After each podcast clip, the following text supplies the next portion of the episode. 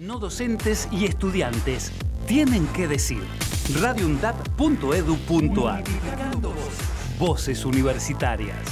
Escuchalas.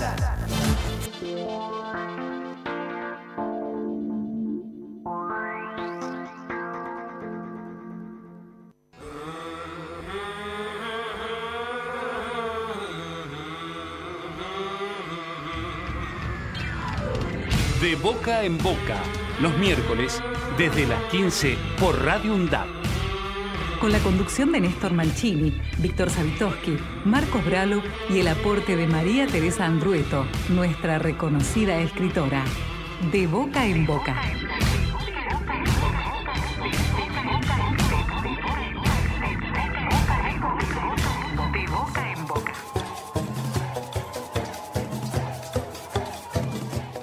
¿Qué tal? ¿Cómo les va? Muy buenas tardes. Aquí estamos nuevamente como cada semana para encontrarnos en estas dos horas y poder dialogar a propósito de los temas que nos interesan y sobre todo que nos interesan más allá de las eh, estrategias, las operaciones de prensa de las grandes corporaciones mediáticas.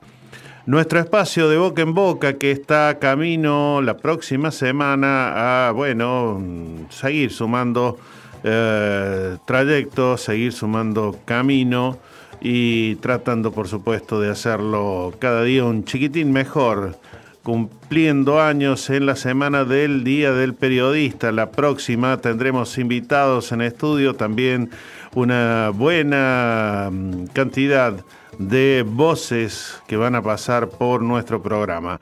Por lo tanto, invitarles, por supuesto, hoy para que podamos charlar, entre otros temas, el que tiene que ver con lo que ocurre en nuestra América Latina, eh, tiempo que viene ocurriendo de elecciones en distintos países. Eh, este domingo le tocó a Colombia, tal vez por primera vez, lo sabremos en apenas menos de 20 días, tendrá por primera vez un gobierno de un color político distinto después de muchas décadas que le ha traído mucha pena, muchas muertes a través de la connivencia entre los sectores eh, del poder político más conservador y autoritario que tiene ese país junto con los uh, grupos paramilitares y los carteles también de la droga.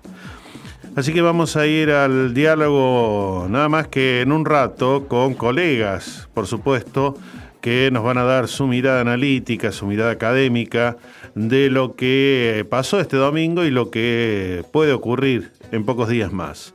Por otra parte, vamos a retomar un tema que ya lo estuvimos desarrollando a través del seguimiento de los casos de violación en grupo y particularmente vamos a charlar sobre eh, un caso que ayer tuvo resolución en los tribunales eh, aquí en la zona sur del Gran Buenos Aires y que tiene que ver con bueno la condena que han recibido todos los que participaron de esa violación manada de Paula Martínez.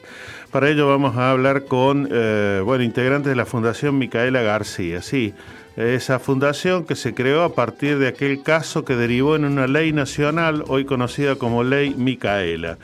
Y también vamos a tener un repaso, como lo hacemos habitualmente, eh, de parte de lo que Víctor Savitoski, nuestro querido compañero de todos estos años también de radio, nos va a traer a propósito del Cordobazo, apenas hace unos días, y que nos va a permitir también recuperar parte de esa eh, ardiente memoria que necesitamos mantener no solamente en Córdoba, sino en todo nuestro país.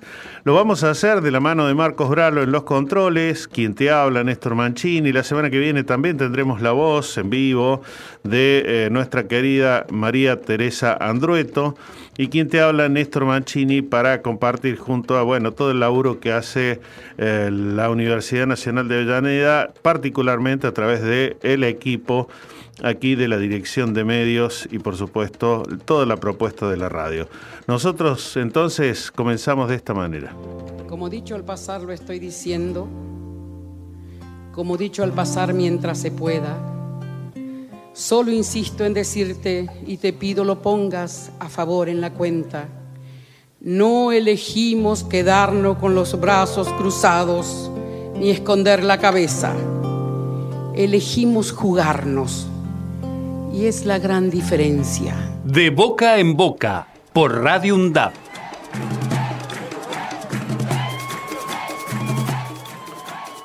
Vamos a ir con algunas informaciones que tienen que ver, por supuesto, con nuestra universidad y con algunas actividades que también se promueven en las eh, universidades hermanas. Eh, ya saben ustedes que la Universidad Nacional de Avellaneda eh, ha abierto hace tan pocos días lo que es la Escuela de Oficios Saúl Ubaldini. Es, por supuesto, otro vínculo más, otra apuesta que eh, muchas universidades públicas están llevando adelante y bienvenido. De esta manera se toma, se recupera también buena parte de lo que le dio fisonomía a la educación eh, durante muchas décadas y que después fue quedando de alguna manera relegada cuando las políticas educativas, sobre todo cuando venían a nivel nacional, no tenían que ver con invertir y abrir más oportunidades de formación, de capacitación.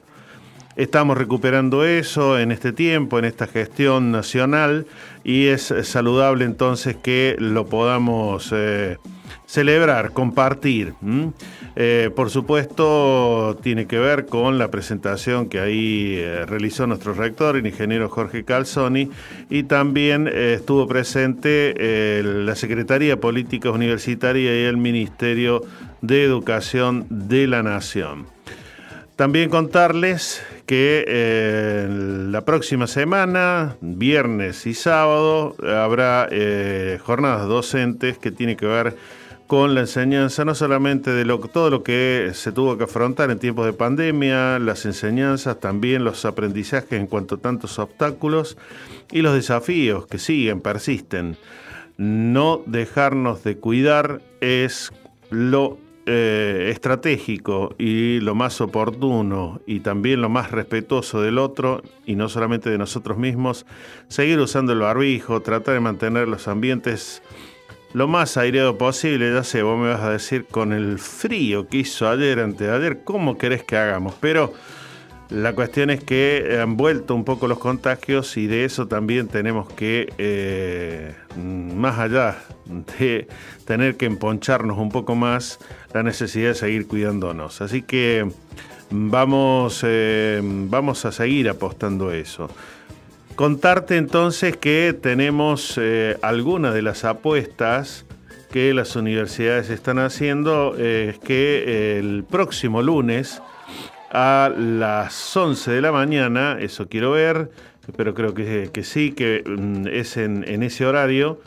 Vamos a, eh, no, a las 11 no, a las 17, perdón, a las 17 en la Universidad Arturo Jaureche, ahí en el Salón de Usos Múltiples, eh, va a participar Raúl Zaffaroni.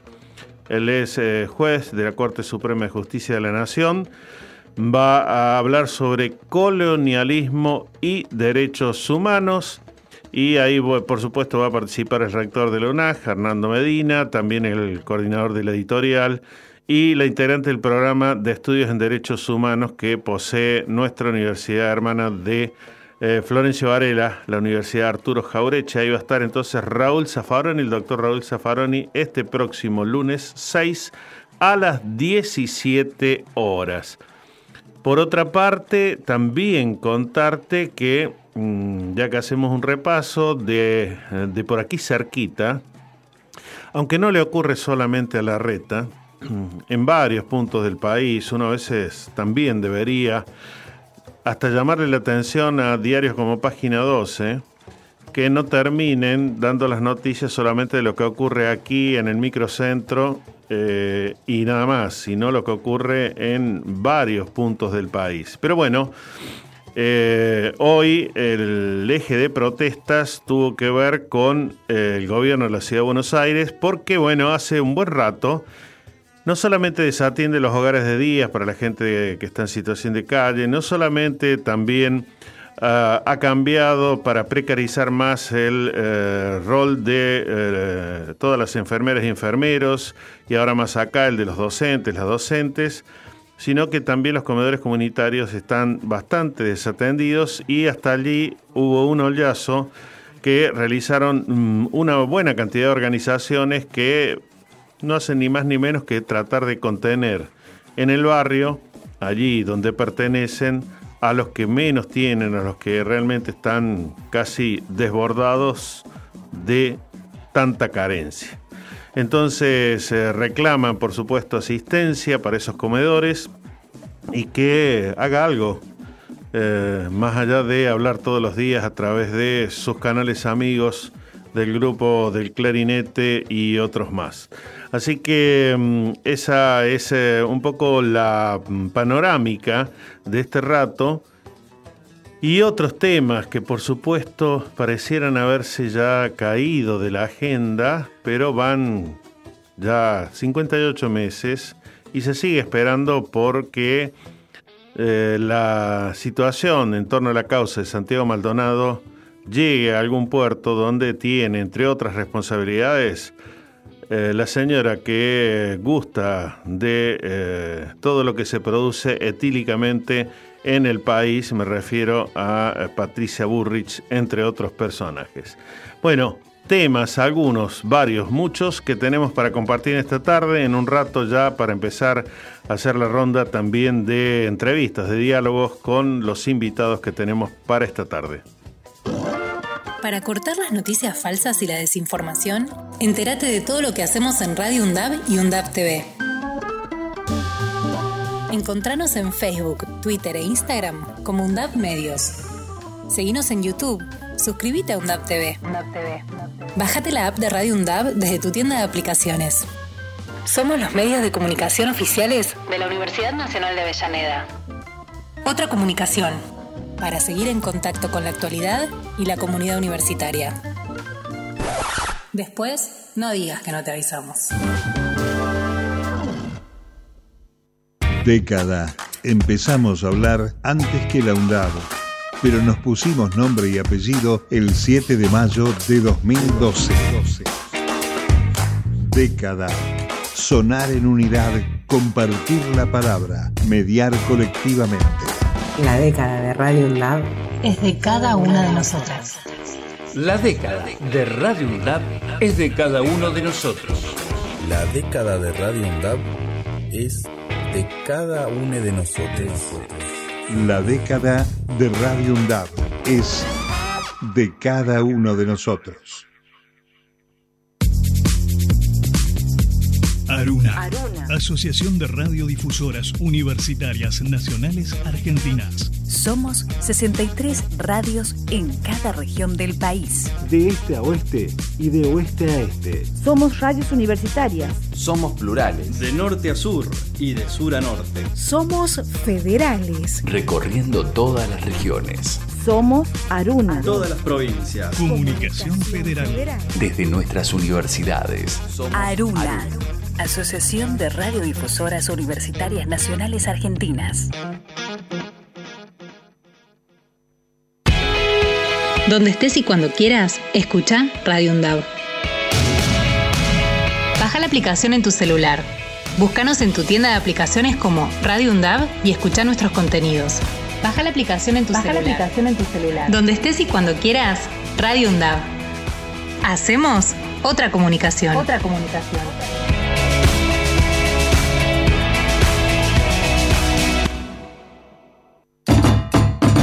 Hola Zoe, vos que tenés Spotify, ¿qué me recomendás escuchar? Hola Alfredo, algo que no te puedes perder es Radio UNDAB. Búscalo y están todos los contenidos de la radio. Ya lo busco y me pongo a escuchar. Radio UNDAB, docentes, no docentes y estudiantes tienen que decir. Radio UNDAB, la radio de la Universidad Nacional de Avellaneda. Los miércoles, desde las 15, De boca en boca está en la radio pública de la UNDAB, con la conducción de Néstor Mancini y todo el equipo.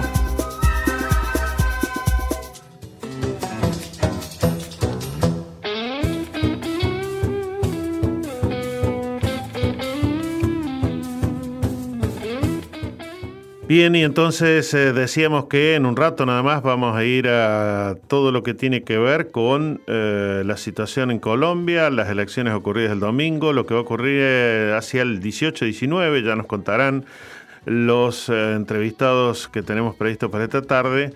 Y hay un, lo- un lema que está mm, ahí rondando ya desde ayer, de hoy, que em, hay que vivir sabroso. La que comienza a vivir sabroso desde hoy, Viva Colombia, que eh, toma algunas declaraciones de la mm, candidata, la eh, candidata vicepresidenta, eh, Marcia, Francia Márquez, que va junto a Gustavo Petro, quienes resultaron con el mayor porcentaje de votos este domingo que pasó. Y entonces se va ampliando un panorama que por ahora trae noticias, eh, en todo caso, alentadoras respecto de lo que han sido los gobiernos neoliberales y que todavía siguen estando en varios países de la región. Hubo cambios hacia eh, una eh, juventud que algunos dicen ligadas hacia la izquierda, progresista, que tiene que ver con aquellos estudiantes que ya reclamaban en tiempos eh, de Michelle Bachelet en Chile y que hoy ha- han llegado a la presidencia. Eh, está eh, la recuperación democrática después del golpe que recibió Evo Morales en su momento en Bolivia. Está pronto, ¿eh? en no mucho tiempo más, vamos a tener las elecciones que ocurrirán en Brasil, las que ocurrieron, eh, como les acabo de comentar, en Colombia, es decir, un mapa que va demostrando también correlaciones de fuerza que se van reagrupando y que permiten, en todo caso, también avisorar con algo más de esperanza los próximos años. Vamos a ir a una pausita musical, como siempre, nos acompañamos, deseamos. Ahí va, de esta manera.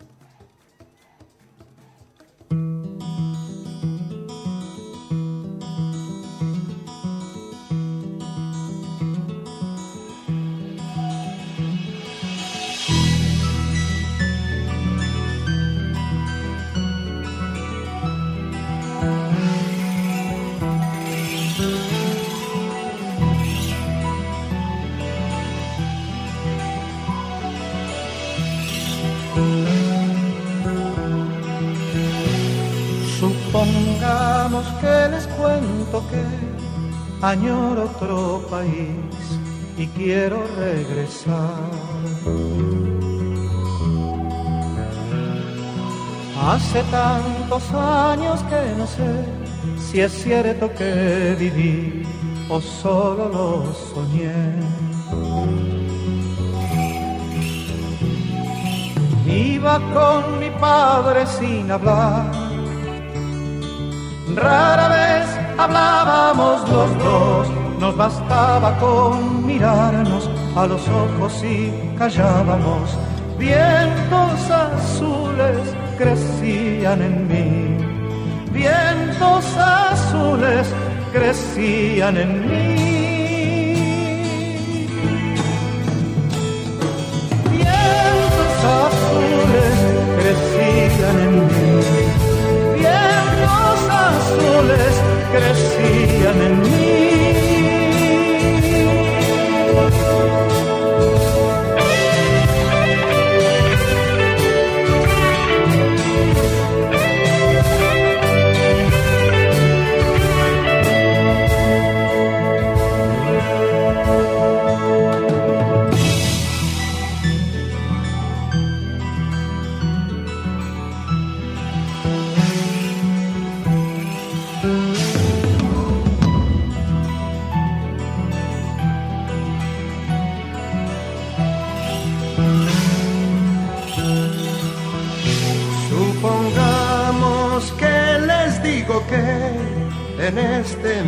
Espacio existe otra ciudad. Una de hipodérmica y dolor, oscura como un niño hundiéndose en alcohol. Otra ciega y sorda sin saber que se muere el siglo alrededor La verdad es tan trágica que la muerte es simpática. Vientos helados pasean en mí. Vientos helados pasean en mí.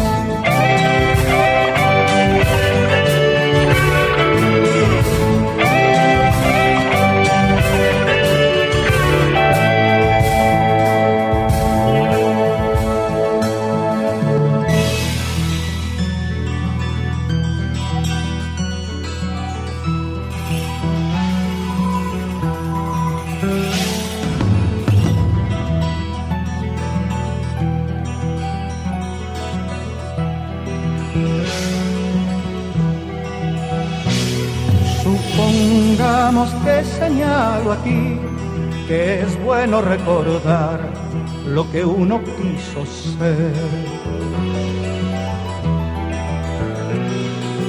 Éramos los jóvenes del sol, la patria nuestra sangre y todo se esfumó. Alguien caminó con mi canción con los pies sangrando y sin amor. No se pagan con dádivas ni medallas las lágrimas. Vientos del sur lo repiten aquí.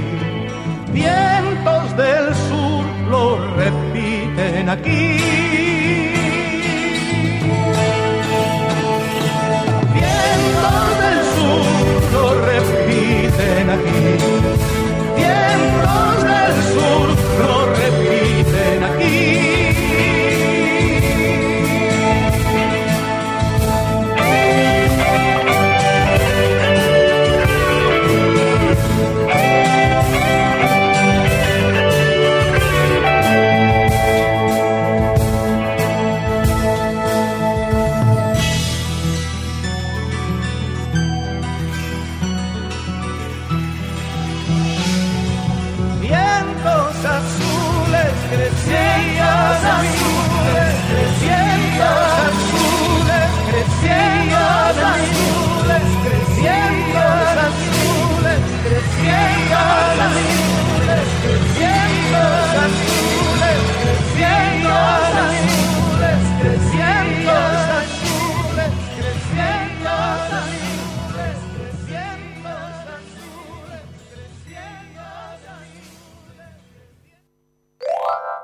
La estrategia de la distracción es indispensable para mantener la atención del público desviada, lejos de los verdaderos problemas sociales,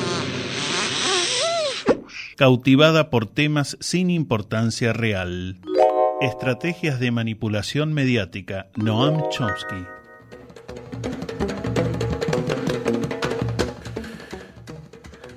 ¿Qué pasará por determinadas neuronas, determinadas eh, formas de pensar la vida, que de repente lo que ya ha sido probado que te perjudica, sin embargo, haga que vuelvas a elegir lo que te perjudica.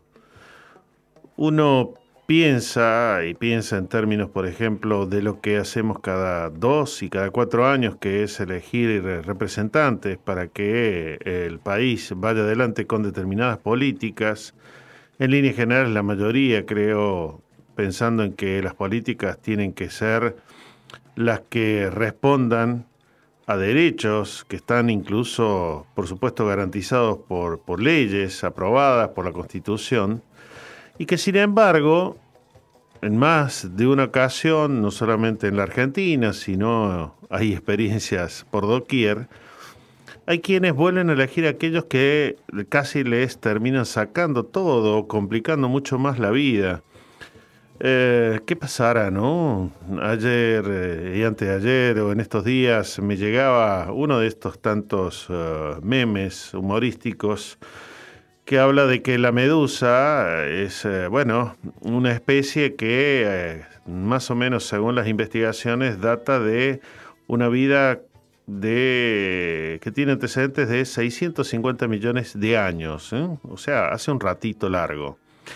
Y que logran sobrevivir a pesar de que está comprobado que no tienen ningún tipo de actividad neuronal, es decir, no tienen cerebro. Y había algún meme que decía, bueno, si la medusa eh, es posible que viva sin utilizar, porque no lo tiene ningún cerebro, eh, tal vez la especie humana también está intentando emular eso de vivir sin utilizar las neuronas. Claro, un humor ácido, por supuesto, pero que a veces uno también se pregunta, ¿por qué no? ¿Y por qué realmente aceptar que incluso siendo abogados y en este caso un juez de la Corte Suprema de la Justicia de la Nación, como es Carlos Rosencrantz, diga que no puede haber un derecho detrás de cada necesidad. O sea, si vos tenés eh, necesidad de vivienda o de salud o de educación, él dice, no puede haber eh, un derecho detrás de cada necesidad. Y eso lo dice así, por donde está yendo, que lo invitan, amigos por supuesto que piensan parecido a él, eh, y que eh, dice que eso es porque no hay suficientes recursos y entonces, por supuesto, mm, uno podría preguntarse, entonces, ¿qué tipo de ejercicio de la profesión y con qué amplitud a favor de los derechos de todas y todos está ejerciendo si, estando en el órgano máximo de justicia, vulnera al mismo tiempo lo que debe garantizar una institución como es la del Poder eh, Judicial. En fin, algunas de las cuestiones que realmente no solamente preocupan, sino que nos ocupan, porque sobre eso también necesitamos seguir tomando partido y no dejar pasar por alto lo que tenemos aquí entre nosotros. También, para seguir la línea, lo que ustedes ya conocen y que se ha hablado, todo lo que ocurrió con el juez Moro en su momento, que lo persiguió, llegó, por supuesto, al encarcelamiento de Lula, y que nunca se pudo probar nada de lo que se le endilgó, sin embargo lo metieron preso. O sea, no hice nada, pero marché preso. Y, entonces em, el tema es eh, ese, ¿no? ¿Qué vamos a hacer con una justicia que normalmente sigue fallando a favor de esas em, pequeñas minorías? En fin, aquí estamos y vamos a intentar empezar el diálogo. Queremos tener en duples, pero vamos a ver si también eh, logramos tener a los dos invitados, invitadas eh, para esta tarde aquí en nuestro programa de Boca en Boca e ir charlando sobre, bueno, el caso, por supuesto, de las elecciones ocurridas en nada más y nada menos que Colombia, un país que viene deseando hace muchas décadas cambiar de aires y pareciera que esta vez sí hay chances de que eso ocurra.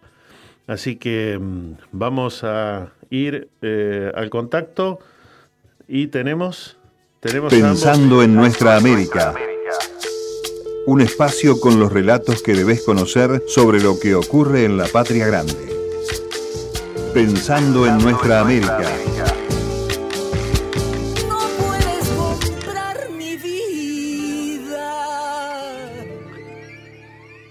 Muy bien, y es un verdadero placer eh, que nos volvamos a reencontrar hace tan pocos días, pero ahora mm, con esta novedad que trae la región y creo que es una novedad que venía siendo muy esperada por colombianos, colombianas, y para ello vamos a empezar el diálogo, a ver si luego logramos el otro contacto con Aura Isabel Mora colega, amiga que trabaja en un montón de lugares, pero vamos a dar cuenta de que lo hace en la Universidad Uniminuto y también en, la Universidad de la Tierra Orlando Faz Borda. ¿Cómo te va, Aura? Buenas tardes. ¿Cómo andás? Te habla Néstor Mancini. Buenas tardes. Buenas tardes, Néstor. ¿Cómo estás? Y buenas tardes para toda la audiencia en esta tarde. Y bueno, ¿cuánto se ha celebrado este primer resultado que el domingo ocurrió con el porcentaje en primer lugar que obtuvo Gustavo Petro con Francia Márquez? Sí, bueno, digamos que hemos... Eh, Hola.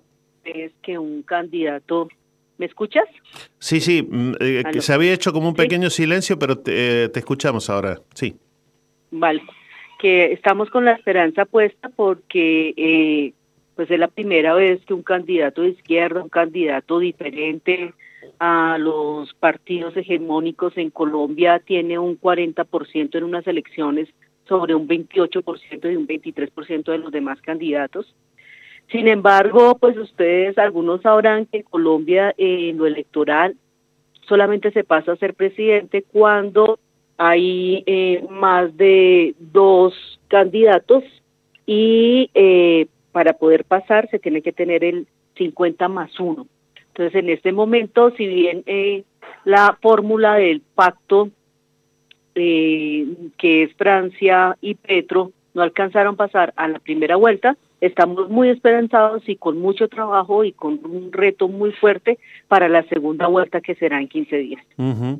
Y mm, eh, ahora, bueno, Gustavo Petro ya eh, tiene algún antecedente de haber hecho gestión, eh, sobre todo como alcalde de Bogotá hace unos años, pero Colombia, aclaranos vos, ¿hace cuánto tiempo que no tiene una alternancia? Con otro color político, otra mirada política en la presidencia. ¿Hace cuánto tiempo? No, pues la verdad, Néstor, es que desde la instalación de la República han gobernado en Colombia los partidos tradicionales que han pasado históricamente de liberal y conservador y que en estos momentos, a pesar de tener una eh, gama muy amplia de partidos, también se disputan como entre la derecha, la izquierda y el centro, es decir, hace 200 años que no tenemos... Mm. ¿Ahora? Sí. Ah, ahí te habían perdido hace 200 años. Hace 200 años decías que no tenemos qué. No si no tenemos un partido diferente, antihegemónico, eh, gobernando en el país. O sea que ahí también con algo parecido a lo que ocurrió, con menos tiempo, pero también casi 70 años en México, que llegó recién Arturo López Obrador, actual presidente, algo parecido, aunque con más paciencia, la que podría ocurrir el 18 o el 19 de junio es la segunda vuelta, Aura. El 19 de julio. El 19 de julio vamos para la segunda vuelta y sí, digamos que esto es muy expectante estamos en unos índices altos de incertidumbre, eh, sería el paso para un cambio importante dentro del país, dentro de las formas de gobernanza, el papel que cumple Francia Márquez por ser una mujer joven, negra, eh, es un papel fundamental para pensarse el cambio en este país. Entonces, aquí tenemos, bueno, muchas expectativas, muchas esperanzas, un reto grandísimo, un reto grandísimo porque finalmente en esta segunda vuelta se puede unir uno, eh, el partido del Uribismo, que está representado en eh, Federico Gutiérrez, y un partido que aparece, yo diría un poco oportunista, con Rodolfo Hernández, eh, y que entre estos dos podrían superar el porcentaje del pacto histórico con la fórmula Francia-Petro, ¿no? Entonces el reto es muy grande, hay que hacer una pedagogía política inmensa y en eso estamos. Sí, ahí he visto algún eslogan que parece que ya por las redes anda sonando, que es vivir sabroso, ¿no? Sí, el vivir sabroso de los pueblos afro, que de alguna manera representa el programa y las expectativas de horizonte y construcción del país, del pacto y de la fórmula eh, Petro Francia. Y eh, ahora en el análisis de lo ocurrido el domingo, eh, ¿en qué más puso el acento quien ha votado al pacto histórico en función del cambio? ¿En qué temas cruciales, urgentes? bueno, no, lo que pasa es que como tú sabes, sufrimos una carencia social muy fuerte en el país. Esta última era, digámoslo así, este último ciclo uribista, no solamente nos ha dejado el arrasamiento de una violencia fuerte en los campos y en las regiones del país, sino unas deudas con el sector de la salud, en especial con el sector de la educación. Eh, y estamos en un punto donde como sociedad civil no aguantáramos más. Sin embargo, la derecha se la pensó muy bien, no solamente con un candidato que estaba como a la luz pública, que era el candidato de la derecha, sino que se la ha jugado por un candidato que no tenía mucha relevancia y que en las últimas semanas cobró una relevancia que también sigue siendo un candidato de la derecha. Eh, que no era muy visible. Sí. Sí, bueno, aquí llegaron, por supuesto, varias expresiones de, de, este candidato que se parece mucho a uno que también aquí ha aparecido un poco despeinado, el que tenemos por acá y que anda a los gritos, eh, negando todo lo que puede negar, incluso sin desparpajo de lo que haría llegando al poder, ¿no? Eh, esta cuestión de, no arrepentirse y eh, no ruborizarse cuando dicen que van a cerrar ministerios de salud, que en todo caso no van a cumplir con lo que prometieron. En fin, eh, ¿qué, qué, qué análisis podemos hacer de lo que puede, nos ocurre a veces a los ciudadanos en, en tu país, en, aquí en nuestro país, que de repente aquel que ven que les va a complicar mucho más la vida de la que ya la tengan complicada, sin embargo terminan de alguna manera ganando cierta adhesión y terminan siendo votados. ¿Qué hace que el ser humano pise la piedra con la que se cayó de alguna manera, no? Pues mira, yo creo que mi análisis está por el lado del lenguaje y de la comunicación, uh -huh.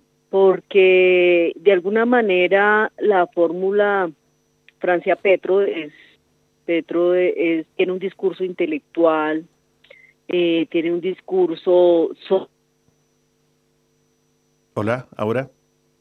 Tiene, si me escuchas, mientras sí. el otro candidato tiene un lenguaje, eh, uno, lo que diríamos aquí en Colombia, eh, chabacano, vulgar, uh -huh. que de alguna manera no sabemos por qué le llega tanto a las bases o sea, el grito, la autoridad, el imponerse, eh, eh, esa cotidianidad de pronto que, que hace que la gente lo sienta más cercano, pero además con una novedad, y es que a pesar de que este candidato tiene 77 años, utilizó, por ejemplo, el TikTok como una herramienta uh -huh. de expansión de su campaña política con mensajes muy cortos que han calado en la población.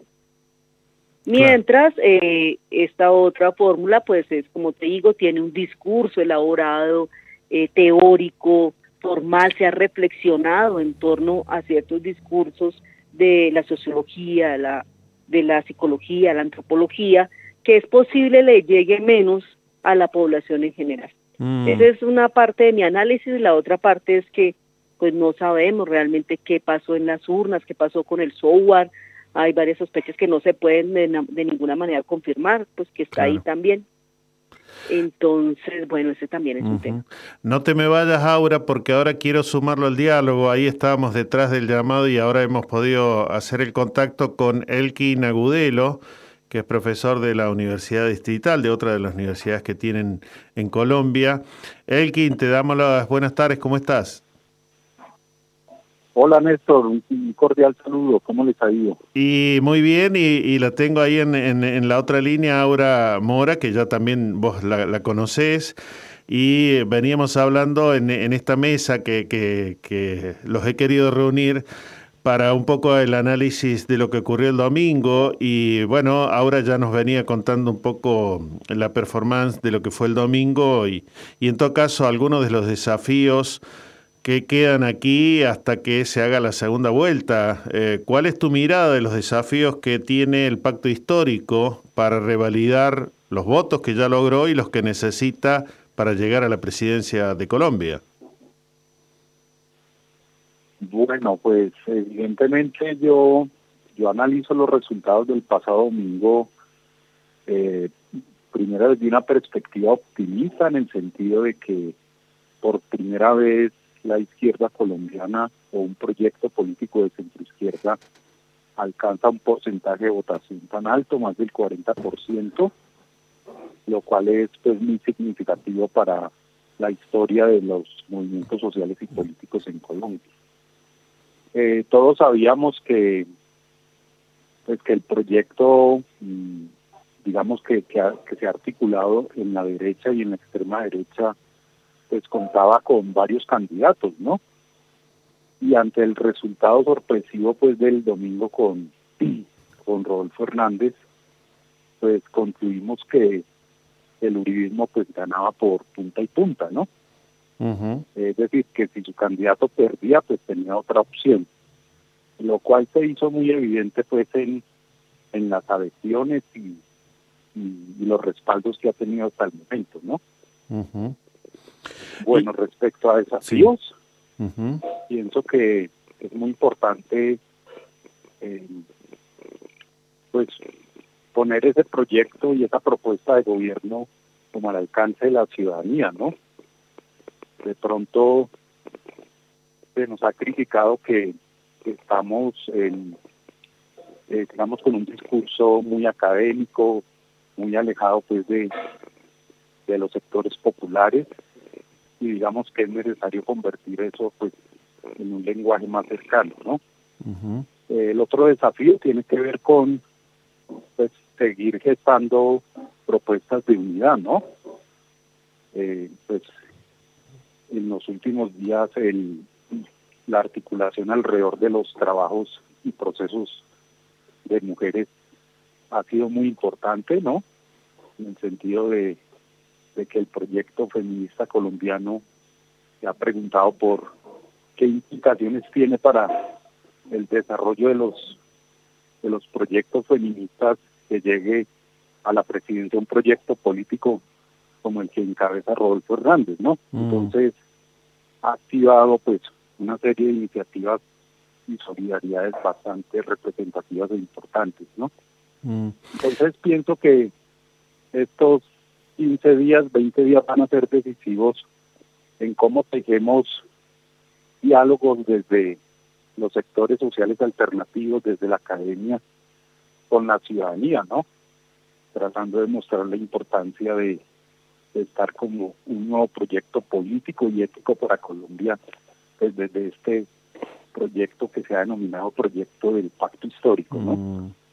Digamos que yo podría visualizar hasta el momento esos tres elementos. Claro. Y, y Aura y Elkin, eh, bueno, ya conocemos el poder que tienen las grandes corporaciones mediáticas para instalar candidatos y muchas veces, como recién mencionabas, Elkin o, o, Aura también lo hizo con el TikTok, de repente instalas un candidato aunque no tenga mucho basamento ni idea de cómo va a gestionar, pero bueno, así llegan y en todo caso después los desaguisados, solemos decir en Argentina, es decir, los desastres que suelen ocurrir de em, traer más problemas a la vida de los ciudadanos, las ciudadanas. Digo, hay un, un, marco que se viene dando en las elecciones en varios países de la región que es esperanzador. Lo ha ocurrido hace poquito en Chile, el, poder haber retomado después del golpe de Estado en Bolivia con un gobierno que también tiene características progresistas, la posibilidad de que Lula en Brasil vuelva a ser un, otra vez un, una presidencia. Eh, esperemos como aquella que tuvo y que también eh, garantizó una buena cantidad de derechos. Eh, ¿Cómo creen que también este contexto, que aparece como más esperanzador en medio también de otros países que todavía están ahí tratando de lidiar con, con los gobiernos neoliberales, puede jugar a favor de lograr un resultado como, bueno, como este que ustedes están mencionando? No sé, Aura, si querés, o, o, Elkin, como quieran. Ah, sí, pues mira, tú sabes de todas maneras que el contexto sociocultural en Colombia es bien diferente a los demás países de América, pero sin embargo, yo creería que influenciados también por todo lo que pasa en el entorno con los vecinos, lo que pasa con Chile, lo que pasa con Venezuela, con Argentina, con tu país, de alguna manera si hay unos vientos muy fuertes de transformaciones culturales y de cambio. Eh, y esos vientos de transformaciones y de cambio, digamos, son la esperanza que creo se va a poner en estos 15 días como pedagogía política, como pedagogía de la vida, como horizonte diferente a partir de eso que llamamos buenos vivires, donde todo el país merece una vida bella y una vida buena, no solamente unos pocos. Creo también que el papel de la comunicación es fundamental, la producción de sentido, sí, que, que es necesario entablar en relación eh, con las clases populares, entre las clases medias, pero también inclusive entre las clases altas, para mostrar cómo podría ser un horizonte de sentido diferente al que ya tenemos, donde tengamos la posibilidad de tener un país con más igualdad, con, eh, con justicia social, porque esta, esta, este pacto histórico lo que busca es cómo, cómo concluir la diversidad, los derechos, la posibilidad de la educación gratuita, eh, disminuir eh, esas carencias sociales a las que hemos estado enfrentados.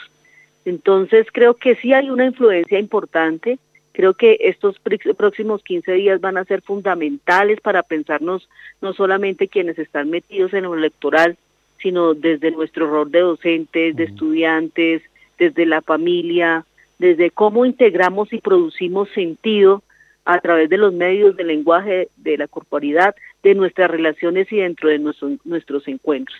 Entonces creo que la comunicación allí y el lenguaje van a cumplir un papel muy fundamental en estos en esta próxima etapa. Mm.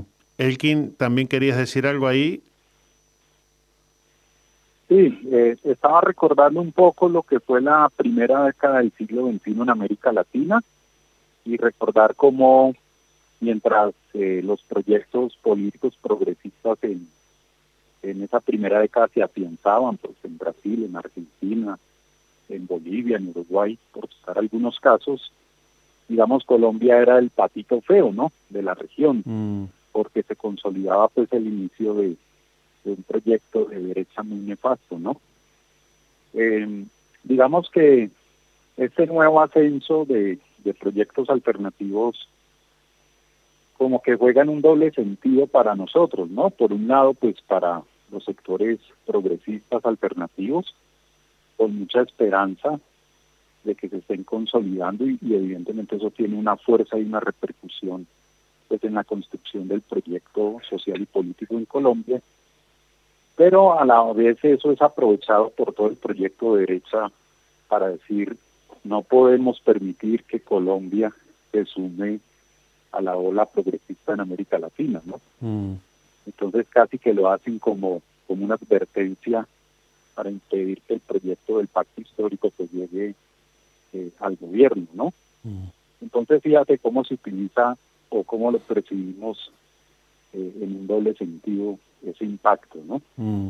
Y evidentemente como aquí hay una campaña de odio muy fuerte contra la izquierda, pues entonces la relación entre los candidatos Petro y Francia con, con Lula, con Boric, con Venezuela, entonces se utiliza para incrementar, digamos, e, ese temor y esa campaña de, de odio y decir por qué Colombia no puede aceptar un proyecto alternativo, ¿no?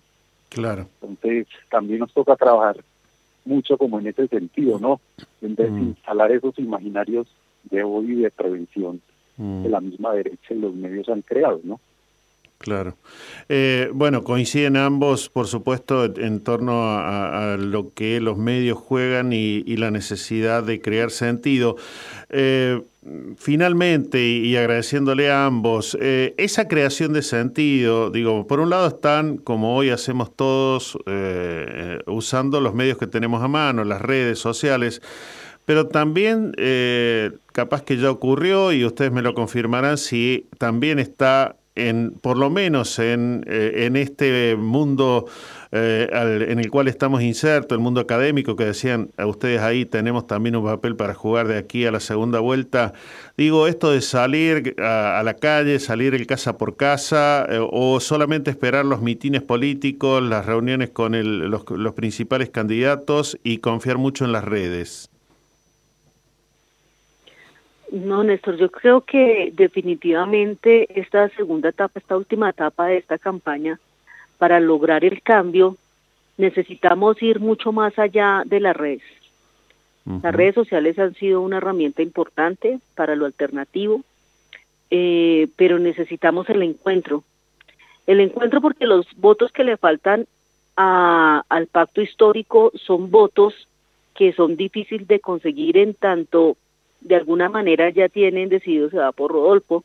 Y entonces es allí donde hay que salir a encontrarse con la gente y como lo han dicho Francia y Petro de manera amorosa, dar los argumentos, eh, entablar esas relaciones con los primos que han estado, con los tíos que han estado en la otra orilla o que están en la otra orilla política y empezar a dar un debate tranquilo, amoroso y tratar de mirar cómo de alguna manera se produce un sentido allí de, diferente de país con argumentos, con argumentos.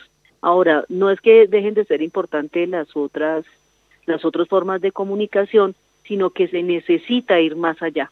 Mm. Salir al barrio, salir a la tienda, en el Transmilenio, en el taxi, hablar, hacer esto que te decía que es pedagogía política. Mm. Y Elkin, eso también va de la mano de que ese encuentro, como dice ahora, amoroso, no necesariamente tenga que ver con eh, solamente marcar eh, los engaños o los equívocos eh, de los candidatos de la derecha. Mm, habrá que remarcar más en las virtudes de los candidatos del pacto histórico. ¿Por dónde crees vos que irías? En todo caso, vos saliendo a visitar a, a los posibles electores de Gustavo Petro y Francia Márquez? Bueno, no, yo coincido con, con la profesora Aura. Evidentemente aquí se trata de, un encuentro cercano con las familias, con los vecinos, hacer una pedagogía distinta.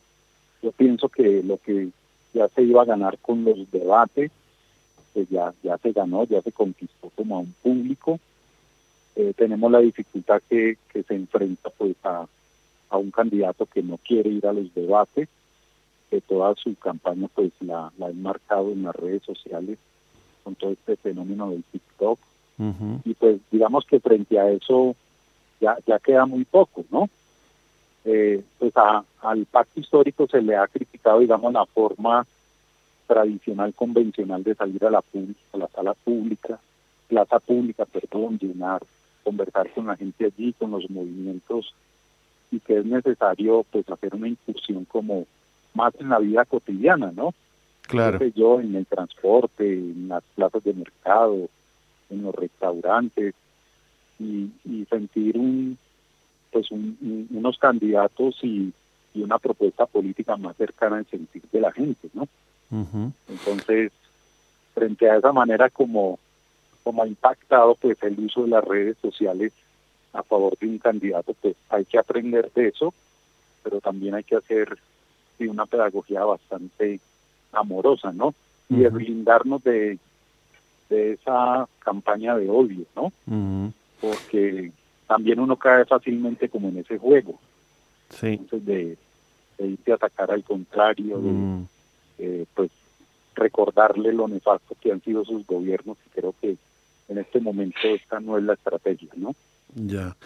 Bueno, eh, querido Elkin, eh, querida Aura, bueno, un, un enorme caudal de esperanzas y, y, nosotros también apostamos desde este rincón aquí de, la Argentina, se los eh, quiere mucho y, también ustedes vienen trabajando duro para que algo de eso ocurra. Así que agradecidos aquí de boca en boca que eh, les comparto, la semana que viene estamos cumpliendo ocho años eh, corridos con esta propuesta modesta de comunicación. Así que...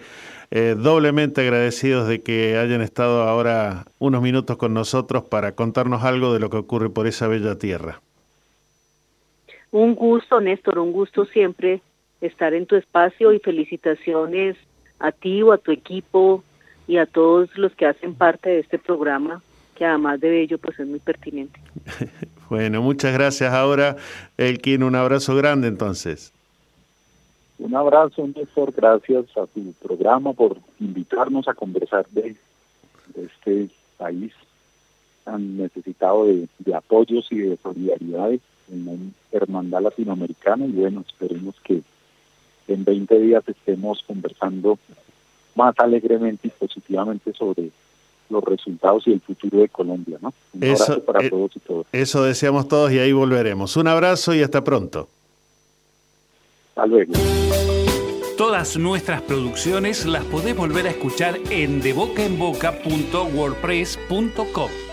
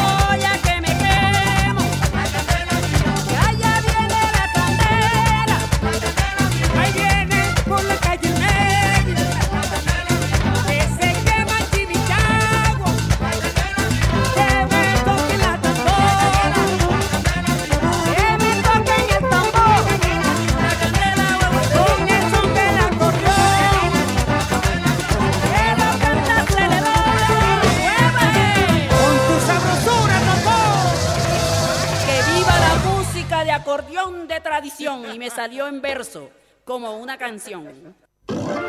Para cortar las noticias falsas y la desinformación, entérate de todo lo que hacemos en Radio UNDAB y UNDAB TV. Encontranos en Facebook, Twitter e Instagram como UNDAB Medios. Seguinos en YouTube. Suscríbete a UNDAB TV. Bájate la app de Radio UNDAB desde tu tienda de aplicaciones. Somos los medios de comunicación oficiales de la Universidad Nacional de Avellaneda. Otra comunicación para seguir en contacto con la actualidad y la comunidad universitaria. Después, no digas que no te avisamos. Década. Empezamos a hablar antes que la UNDAB, pero nos pusimos nombre y apellido el 7 de mayo de 2012. Década. Sonar en unidad, compartir la palabra, mediar colectivamente. La década de Radio UNDAB Es de cada una de nosotras. La década de Radio UNDAB es de cada uno de nosotros. La década de Radio UNDAB es de cada uno de nosotros. La década de Radio UNDAB es de cada uno de nosotros. Aruna. Asociación de Radiodifusoras Universitarias Nacionales Argentinas. Somos 63 radios en cada región del país. De este a oeste y de oeste a este. Somos radios universitarias. Somos plurales. De norte a sur y de sur a norte. Somos federales. Recorriendo todas las regiones. Somos Aruna. Todas las provincias. Comunicación Federal. Desde nuestras universidades. Aruna.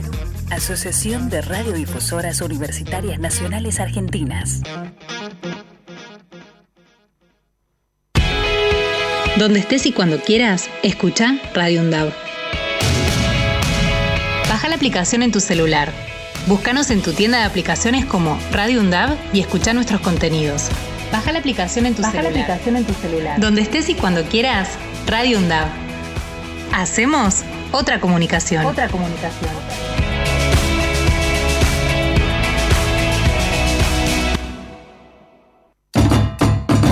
Hola Zoe, vos que tenés Spotify, ¿qué me recomendás escuchar? Hola Alfredo, algo que no te puedes perder es Radio UNDAV. Búscalo y están todos los contenidos de la radio. Ya lo busco y me pongo a escuchar. Los miércoles, desde las 15, De boca en boca está en la radio pública de la UNDAB, con la conducción de Néstor Mancini y todo el equipo.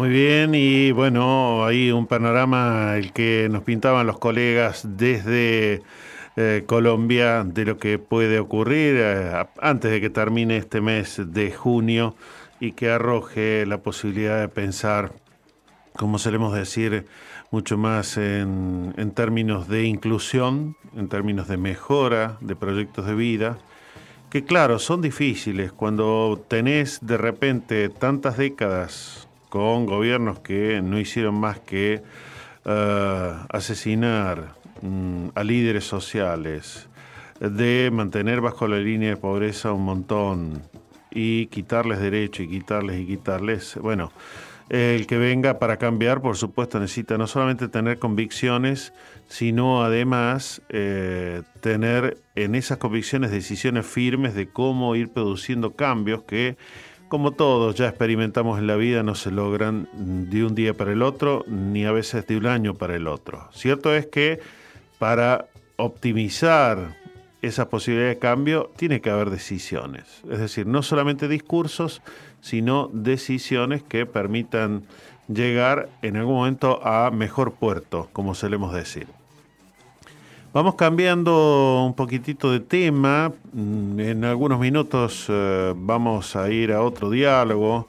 Eh, en todo caso, en mm, alrededor de 10 y cuarto vamos a ir recién ahí con eh, lo que tiene que ver, decíamos en la apertura de nuestro programa, eh, con estas situaciones de violación en grupo que parecen ser la agenda de este tiempo de violaciones a jóvenes, a mujeres y que en algunos casos terminan en, en, bueno, en femicidios, pero con el agravante que ya no es, que de por sí ya era grave, eh, de una persona, normalmente un varón, hacia la mujer, sino en este caso ya grupos, que eh, otra vez uno se pregunta qué pasará por la mente de varios para que tomen mm, esas decisiones tan atroces de no solamente violar el cuerpo, sino violar toda la vida de una persona y arruinarle, como mm, es lo que termina ocurriendo en muchos aspectos. Pero bueno, vamos a ir al diálogo en algún rato ya. Mientras tanto, contarles que eh, hay un proyecto en diputados que lleva adelante el actual gobierno nacional para que los servicios de TV eh, paga, es decir, todo lo que funciona por cable, sean regulados por la ley de servicios de comunicación audiovisual sobre todo en el marco de lo que es el, llamado eh, a la digitalización que viene ocurriendo en casi todos los países del mundo. Ustedes ya habrán escuchado en más de una ocasión que se habla del apagón analógico y que vamos todos hacia lo digital. Eso implica eh, que también, entre otras tantas cosas, vamos a tener mejores eh, posibilidades de sintonización, eh, de, encuentro con una cantidad de mayor incluso de ofertas de posibles canales de televisión en el caso de la TV. Eh, pero mm, es ahí donde eh, se está intentando llevar a diputados una propuesta para que eso no quede atado mm, solamente a una cuestión de mercado, de oferta y de demanda, sobre todo, eh, como ustedes ya lo saben, en nuestro país, tal vez el, en este momento el mal ejemplo mayor que tenemos en el planeta de mayor concentración de muchos medios en una sola mano. Entonces, en ese sentido, la necesidad de pluralizar, de encontrar que las posibilidades de acceso sean muchísimo mayores a las que ya ocurren aquí en nuestro país, es parte también de un derecho, aunque el, eh, presidente de la Corte Suprema de Justicia de la Nación diga que donde hay una necesidad no se puede estar hablando de garantizar un derecho. Bueno, nada más y nada menos que la contradicción andante de aquellos abogados que puso el macrismo cuando llegó al poder eh, ahí por eh, 2015 y que bueno, está produciendo los eh, desaguisados que ya estamos viendo hasta este momento. Por otra parte, también en ese mismo sentido, ustedes saben que para fines de este mes había anunciado el gobierno, luego de haberlo extendido, eh, por 90 días para que eh, empiece eh, precisamente el apagón analógico. Así que mm, ahí irá apareciendo mayor información de lo que empezará ocurriendo, por ejemplo, aquí en la provincia de Buenos Aires, en la ciudad autónoma, lo que luego irá en la región sur, con Neuquén, Río Negro, Chubut, Santa Cruz, hoy que es el día de Tierra de Fuego, las islas del Atlántico Sur. Y bueno, y así hasta completarlo. La mayoría de los países con más o menos, eh, digamos, eh, lugar en el almanaque ya han anunciado eh, el pase hacia lo digital. Algunos lo van a terminar de hacer en 2023, otros lo venían postergando y este 2022 es lo que por ahora está anunciado para empezar a que empiece a ocurrir aquí en Argentina. Así que mmm, algunas de estas cuestiones que lo que necesitamos es precisamente mmm, que eh, tengamos posibilidad de acceso. Si no, estamos en mmm, solamente un problema discursivo que no llega más que a eso, a un discurso que aparece atractivo, pero que necesita, por ejemplo, que todos tengamos buenos servicios en torno a la digitalización de conectividad. Eh, si la conectividad no está, por ejemplo, garantizada por un servicio que cada vez eh, logre mayor instalación, de fibra óptica, que llegue a todos los rincones del planeta, o que sea vía satelital, ya que de a poco vamos contando con más satélites que rondan en el espacio. Bueno, todo eso se eh, puede lograr en la medida que eh, eso se expanda más allá de la general paz, como solemos decir. Una noticia más antes de eh, darnos otra pausita, porque tuvimos un rico diálogo. a veces tal vez la necesidad de hacerlo un poco más extenso para comprenderlo en profundidad.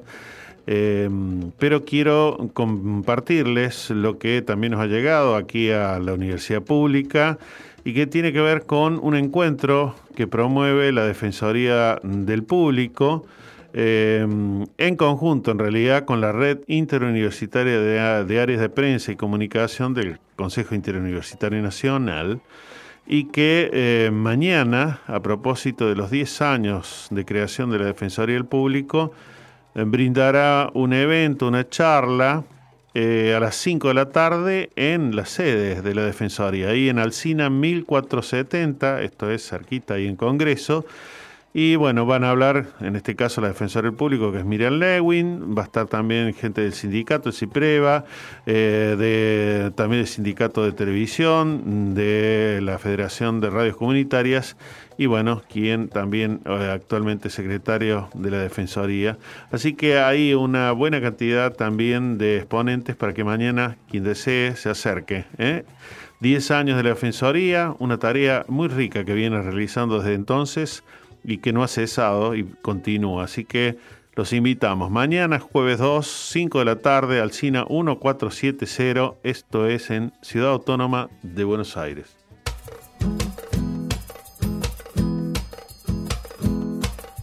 de una bailanta con acordeón, ante la luna con el sol. Por una noche no fui peón, hombre volví y en eso estoy. De una bailanta con acordeón, ante la luna con el sol. Por una noche no fui peón, hombre volví y en eso estoy.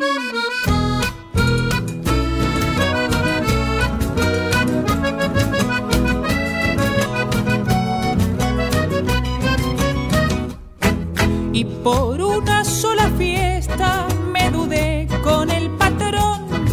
Y por una sola fiesta me dudé con el patrón. Que me dijo parrandero, no me pisa en el galpón.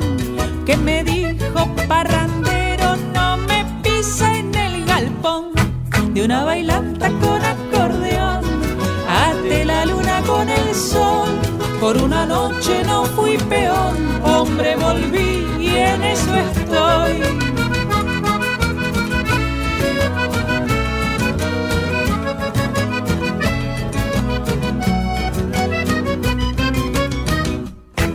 Y me habló de obligaciones, del trabajo y la nación. Y me habló de obligaciones, del trabajo y la nación. A mí que sembré en sus campos mi pobreza y mi sudor. A mí que sembré en sus campos mi pobreza y mi sudor.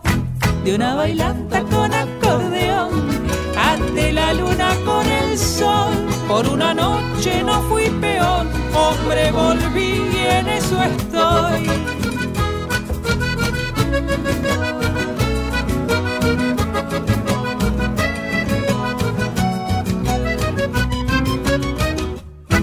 Lo miré medio sonriendo y monté en mi redomón. Lo miré medio sonriendo y monté en mi redomón. Aramo, dijo el mosquito al buey que rompe el terrón. Aramo, dijo el mosquito al buey que rompe el terrón. De una bailanta con acordeón ante la luna con el sol. Por una noche no fui peor, hombre volví y en eso estoy. De una bailanta con acordeón, ante la luna con el sol. Por una noche no fui peor, hombre volví y en eso estoy. Ejerce tu derecho a la comunicación, de boca en boca. Los miércoles, desde las 15, por Radio UNDAD. Muy bien, y habíamos anunciado que eh, teníamos para ir al diálogo hoy un tema que estuvo en varios de nuestros programas de boca en boca.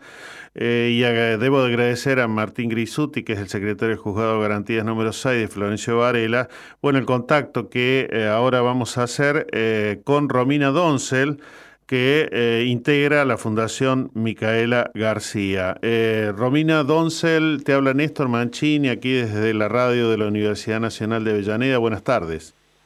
Hola Néstor, ¿cómo estás? Buenas tardes. Muchas gracias por la convocatoria. Y gracias a la, Martín. la verdad que sí, Martín ahí dice la verdad que más apropiadamente lo podrá hacer Romina.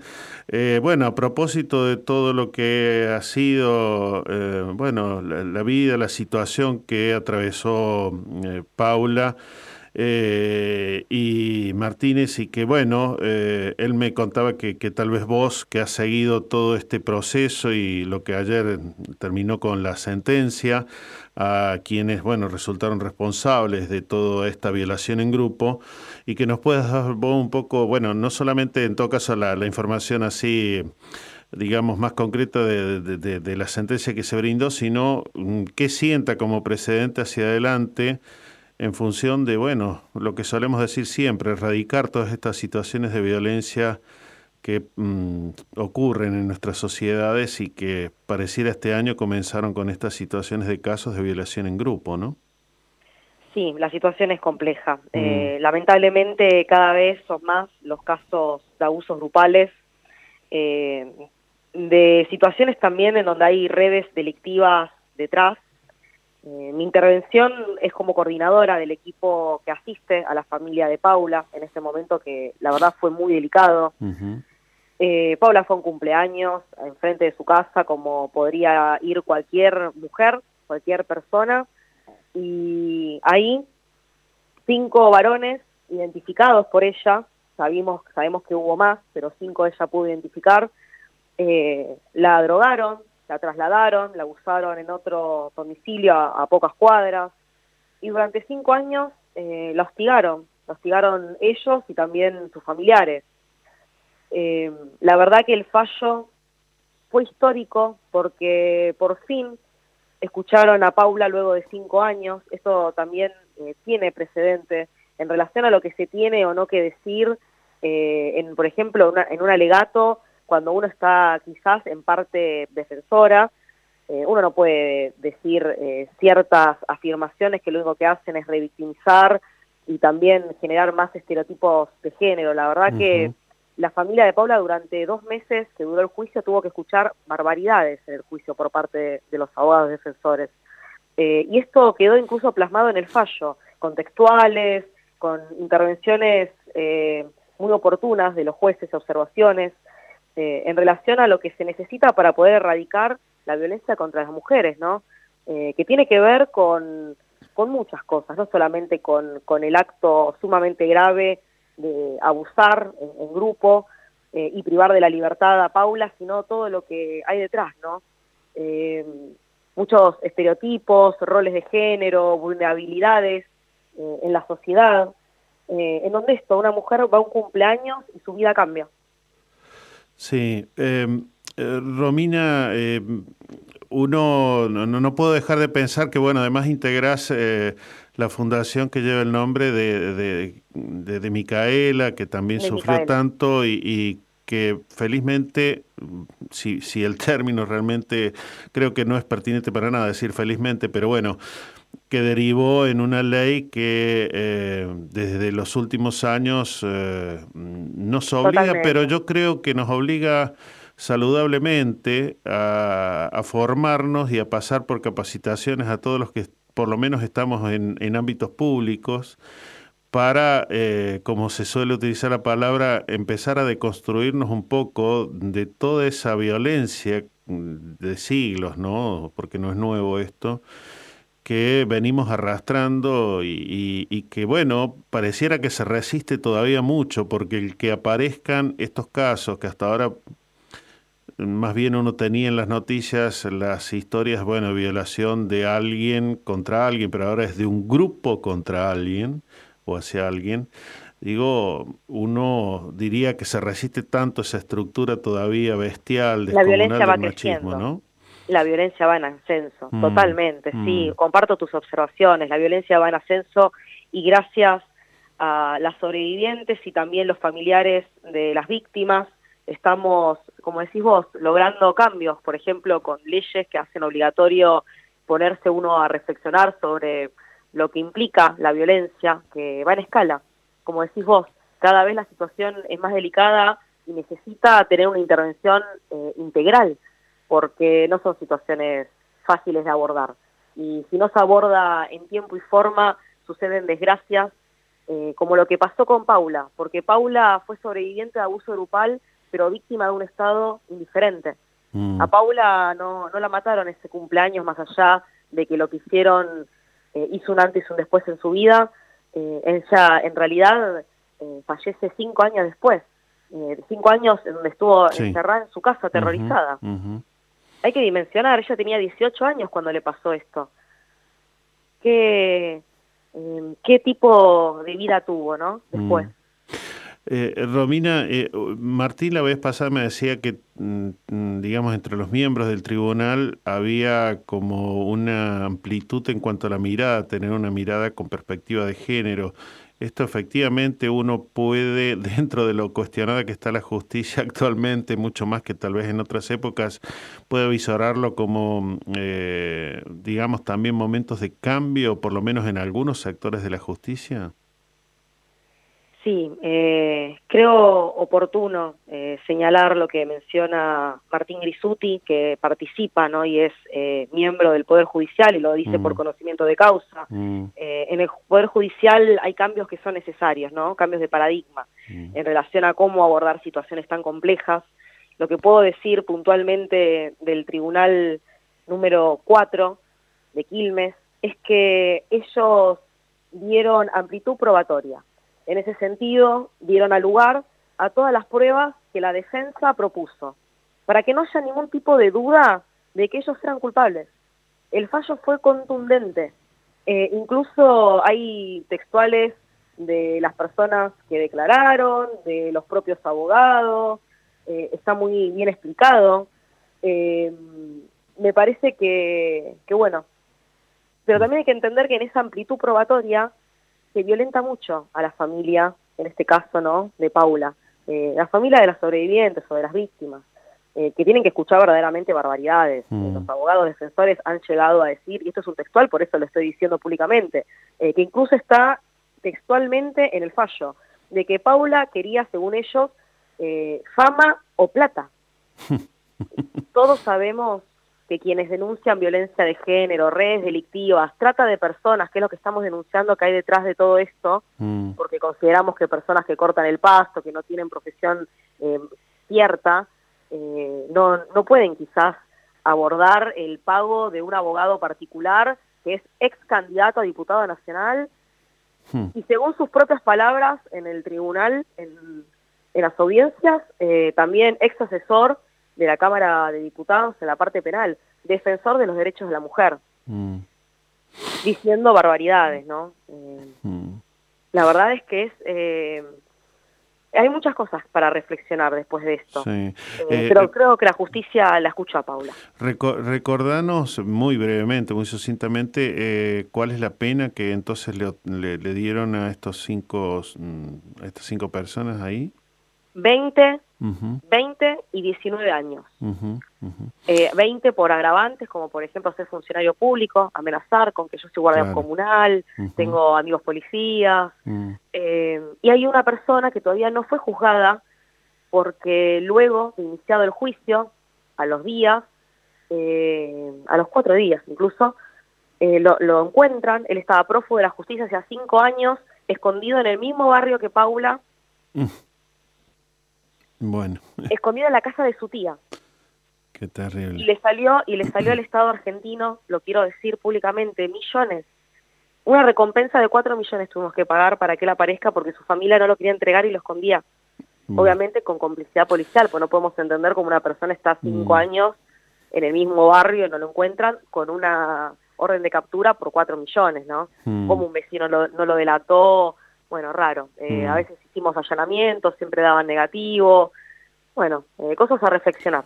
Y bueno, eh, siempre queda, no, no, no estoy pidiendo la receta, pero mm, eh, los desafíos que continúan para tratar de disminuir estas situaciones tan, tan, tan, no solamente traumáticas, sino arruinadoras de tantas vidas. Eh, digo, ¿cómo sigue eh, hacia, eh, hacia adelante vos desde tu rol ahí en la Fundación Micaela, también como como asesora, ¿no es cierto? Y, y coordinador del equipo de asistencia. Eh, digo, ¿cómo hay que seguir un poco este trabajo cotidiano? Seguramente. Con políticas públicas. Sí, con políticas públicas. Sí, pero a, a, mí a veces me queda la sensación de que eh, en las letras estamos muy avanzados como país y lo reconocen incluso muchos otros como referencia. Más, más en terreno, que es lo que se necesita. Sí, yo diría porque en las letras eh, estoy de acuerdo con vos. Este, tenemos un montón de políticas públicas. Que El están... título es políticas públicas, claro. Más bajado a tierra, que es lo que necesitan las familias. Sí, sobre todo eh, las familias y, y la sociedad toda para que no, no terminemos abonando o a veces eh, siendo medio cómplices, como vos decís, aunque sea por omisión o por silencio, de estas situaciones que ocurren en tantos lugares, ¿no? Sí, primero educación, mm. eh, informarnos, informarnos más mm. sobre cómo tenemos que reaccionar, actuar, qué cosas eh, quizás uno la puede decir con las mejores intenciones, pero eh, si se la decís a una sobreviviente te estás extralimitando mm. eh, y es violento capaz. Eh, y empezar a, a, trabajar en el día a día. La Fundación Micaela García pone mucho hincapié en poder ver eh, machismos que están en nuestra propia casa quizás. Claro. Esto, no levantar la mesa, no lavar los platos, uh -huh. parece una tontería, pero desde lo simbólico se construye luego lo colectivo. Desde, desde, desde lo simbólico que es, yo no cocino, no sé cocinar un huevo frito, y tengo a alguien que me lava la ropa, me la plancha y me la, me la deja como si fuera un duendecito que trabaja en horarios que no sé cuándo sucede, mm. eh, eso, des, desnaturalizar lo que no es natural, mm. creo que ahí está la clave, mm. desde lo básico a lo más grande. Eh, pero en principio lo que sí quiero dejar en claro sí. es que todos tenemos que hacer la reflexión de qué vamos a hacer si a un familiar nuestro lo están acusando por violación, violación en grupo o privación ilegítima de la libertad. Porque mm. si lo que vamos a hacer es amenazar a, la, a, a esta persona, eh, esconder a nuestro a nuestro familiar, eh, no, no, no es el no es el modo, uh -huh. no es el uh -huh. modo. Eh, hay que poner a disposición a la persona a la justicia y que, la, y que actúe la justicia. Uh -huh. Por más doloroso que sea para la familia, sí. es lo más sano para todos. Sí. Romina, bueno, eh, quedará para otra oportunidad porque dos por tres también hablamos incluso con gente que hace rato viene trabajando también el tema de trata en, en el Obispado de Quilmes, también en, en Quilmes, en, en, Varela también con otros conocidos, pero Muy en algún momento te convocaremos para hablar eh, sobre otras tantas situaciones. Eh, vos mencionaste esta, es una situación también de trata y otras que, que se dan también lamentablemente y son temas tan complejos como vos lo pintas que, que ameritan que, que, le demos también espacio. Así que bueno, cuenten con el espacio de la universidad pública también para, para difundir todo lo que deseen. ¿eh? Muchas gracias. Lo más importante es educarnos. Te agradezco muchísimo la convocatoria. No, a ustedes. Muchísimas gracias. Hasta luego. Todas nuestras producciones las podés volver a escuchar en debocaenboca.wordpress.com.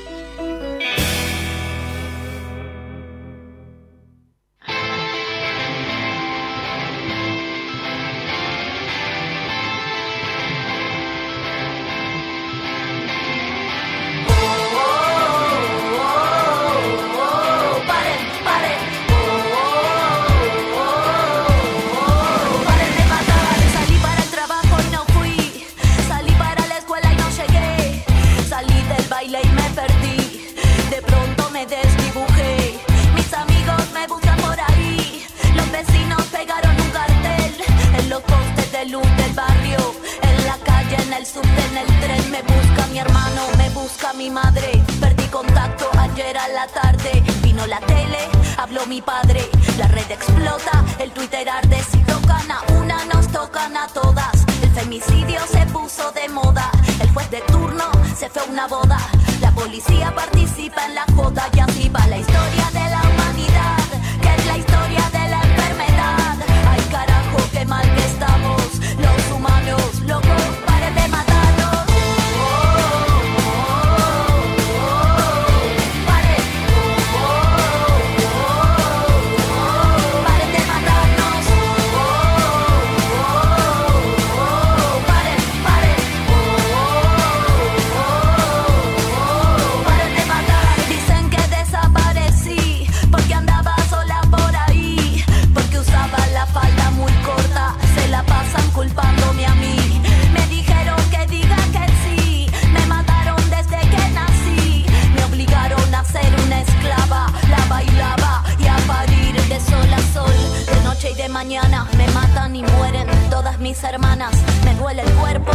entrañas.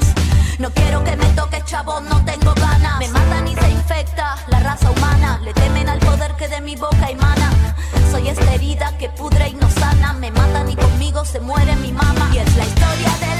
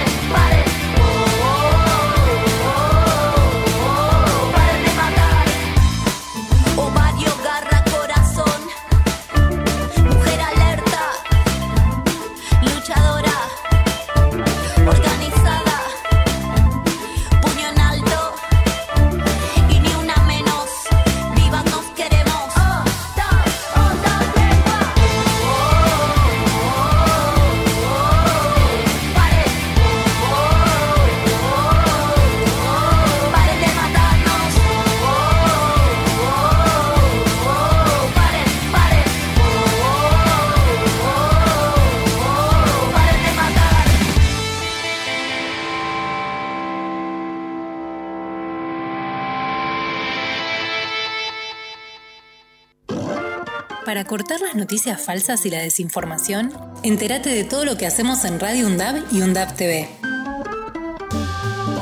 Encontranos en Facebook, Twitter e Instagram como UNDAB Medios. Seguinos en YouTube. Suscríbete a UNDAB TV. Bájate la app de Radio UNDAB desde tu tienda de aplicaciones. Somos los medios de comunicación oficiales de la Universidad Nacional de Avellaneda. Otra comunicación, para seguir en contacto con la actualidad y la comunidad universitaria. Después, no digas que no te avisamos. Década. Empezamos a hablar antes que la UNDAB, pero nos pusimos nombre y apellido el 7 de mayo de 2012. Década. Sonar en unidad, compartir la palabra, mediar colectivamente. La década de Radio UNDAB Es de cada una de nosotras. La década de Radio UNDAB es de cada uno de nosotros. La década de Radio UNDAB es de cada uno de nosotros. La década de Radio UNDAB es de cada uno de nosotros. Aruna. Asociación de Radiodifusoras Universitarias Nacionales Argentinas. Somos 63 radios en cada región del país. De este a oeste y de oeste a este. Somos radios universitarias. Somos plurales. De norte a sur y de sur a norte. Somos federales. Recorriendo todas las regiones. Somos Aruna. Todas las provincias. Comunicación Federal. Desde nuestras universidades. Aruna. Asociación de Radiodifusoras Universitarias Nacionales Argentinas. Donde estés y cuando quieras, escucha Radio UNDAB. Baja la aplicación en tu celular. Búscanos en tu tienda de aplicaciones como Radio UNDAB y escucha nuestros contenidos. Baja la aplicación en tu Baja la celular. aplicación en tu celular. Donde estés y cuando quieras, Radio UNDAB. Hacemos otra comunicación. Otra comunicación.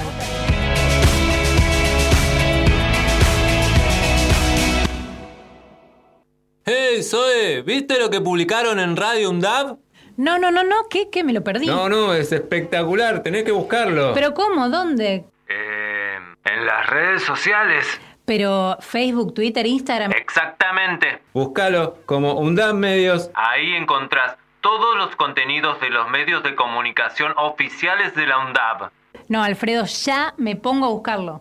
UNDAB Medios en Twitter, Facebook e Instagram. Radio UNDAB. Aire universitario que inspira.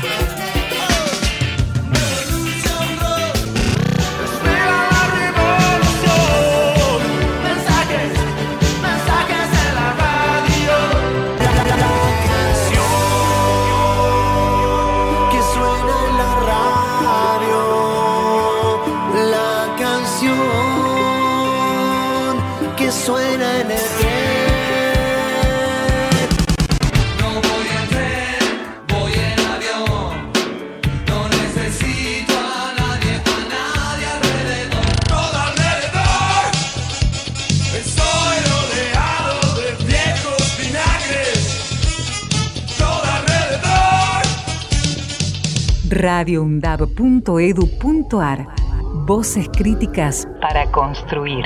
Construir.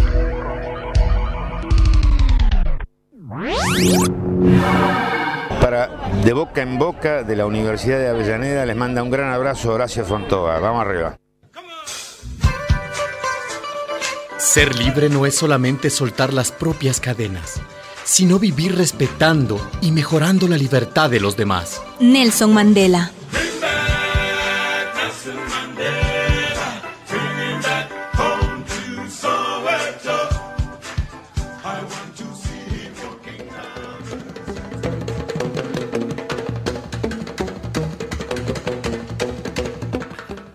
Comienza mm, hoy y se extiende hasta el 12 de este mes el Festival Internacional de Cine Ambiental, FINCA, que eh, tiene una nutrida agenda de filmes que rondan precisamente uno de los tantos derechos que tiene que ver con nosotros, que es el cuidado del ambiente que habitamos.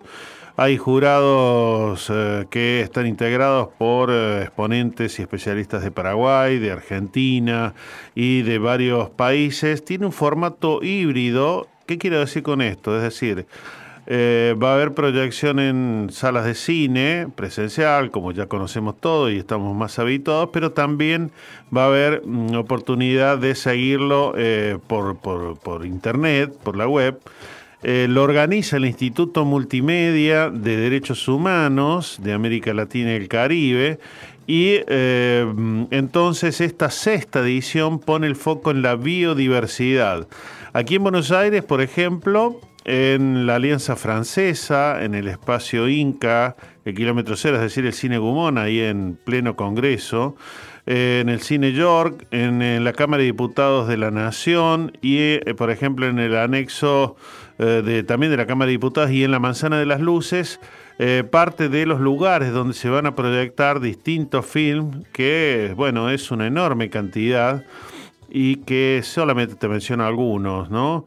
Eh, por ejemplo, una producción de Paraguay de 2020 que tiene que ver con la, la cuestión de la tierra, apenas el sol, Después también otro que eh, tiene que ver con una producción eh, europea y chilena, eh, donde está a la vista lo que mm, ocurre cuando las mineras vienen a explotar y cómo te dejan el ambiente destrozado.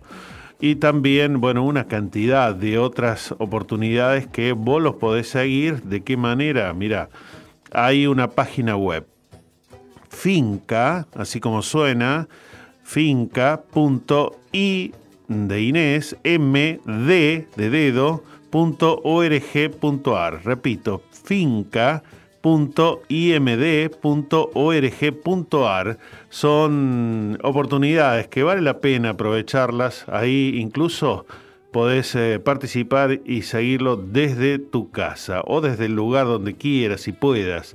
Así que ahí aprovecharlo para poder eh, llevar adelante también el conocimiento de lo que nos ocurre y ocurre en este lugar que vivimos, ¿no? Ni más ni menos. Por otra parte, entonces eh, también recordarte que mm, hay convocatorias la que realiza la Universidad Nacional de 3 de febrero, la tercera campaña para la erradicación del racismo en la educación superior en América Latina. Esto lo organiza la Cátedra mm, de Educación Superior y Pueblos Indígenas y Afrodescendientes de América Latina. Eh, esta convocatoria, por supuesto, tiene ahí una posibilidad de presentación de propuestas eh, hasta el 15 de junio y eh, tenés un correo electrónico, educación superior contra el racismo arroba untref.edu.ar. Esas son algunas de las noticias, de las informaciones que queremos compartir con vos y que, eh, por supuesto, están aquí, de boca en boca. Y de boca en boca ahora viaja imaginariamente hasta mm, algunos de los rincones eh, más concurridos de la zona de Quilmes Me refiero ahí, eh, cerca de la calle Mitre y alrededores, vive un tal Víctor Savitoski. ¿Cómo le va, don Víctor? Muy bien, ¿cómo estás Néstor? Espero que me puedas escuchar bien. Perfecto, te estamos escuchando, Víctor. Perfecto. Y habíamos anticipado que una fecha imborrable de la memoria de los pueblos tiene que ver con el cordobazo, así que ahí te escuchamos. ¿Vos sos capaz de imaginar, o los que nos escuchan son capaces de imaginar, hayan nacido o no hayan nacido en 1969, cómo era ese año? Y yo, qué pregunta. yo era chiquitito, era un, un bebé, era un nene. Bien. Entonces vamos a hacer algo que es un juego que para mí desde el punto de vista de trabajador de prensa es imprescindible. Contextualizar los tiempos históricos. Yo voy a irme echando cordobazo con tiempos históricos y vos me detenés donde te parezca ¿Cómo no? y vamos, vamos ampliando el conocimiento. 1969. Gobierna el dictador Juan Carlos Onganía. Estaba prohibida la palabra Perón, Evita y por supuesto ni hablar de cantar la marcha peronista. No, para nada. En ese tiempo había un derecho conquistado que era, se trabajaba los sábados mediodía, se llamaba sábado inglés, y se pagaba jornada completa. Como consecuencia de eso, el amigo Onganía, por supuesto, ya empezó a podar en ese momento y no quiso pagar la jornada completa y eso produjo un estallido social en Córdoba. Hasta ahí vamos con la presentación del 69. Pero vamos a un detallecito. Alguien que de pronto lo vivió no puede olvidar lo que fue Woodstock. Fue ese acto impresionante que se hizo con 400.000 personas para de alguna manera establecer una oposición radical contra la guerra de Vietnam, en plena guerra de Vietnam. La guerra de Vietnam empieza en el 64, 65 con todas las escaramuzas y termina en el 73.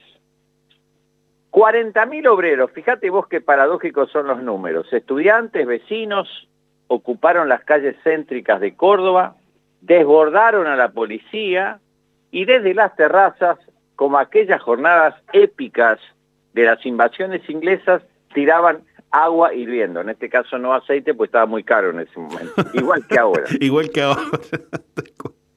Así que aceite no. Aceite no. Eh, pero ahí, ahí eh, me viene que, eh, me vienen, a- eh, estos días estaba posteando alguna de, los escritos de su momento de Paco Urondo, ¿no? Que arde la memoria, dice, tan necesaria.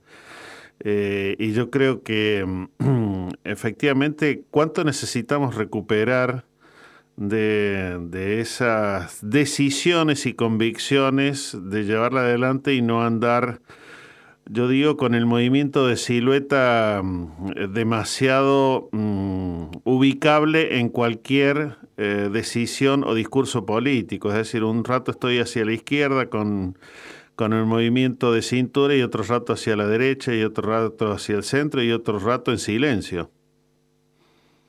Vos sabés que en ese 1969 el espíritu del Che, a pesar de que fue asesinado aquel 8 o 9 de octubre de 1967, anda volando por Bolivia. En un helicóptero, el dictador René Barrientos, que era nada más ni nada menos que el que lo asesinó, o mejor dicho, el que ordenó asesinarlo, andaba con ese helicóptero, bien digo, tirando dólares y pelotas de fútbol. Era una forma de seducir al pueblo y para poder elegirlo porque próximamente iba a haber elecciones. Inesperadamente, el espíritu del Che, desde la inmortalidad, hizo que las aspas del helicóptero se enredaran con los cables y estallara en el aire. 1969. Vuelvo al Cordobazo.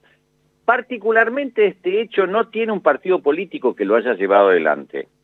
Era un grupo heterogéneo de dirigentes sindicales, que después vamos a nombrar cuáles son, entre ellos el más reconocido, el más recordado, que es Agustín Tosco. Sí, señor.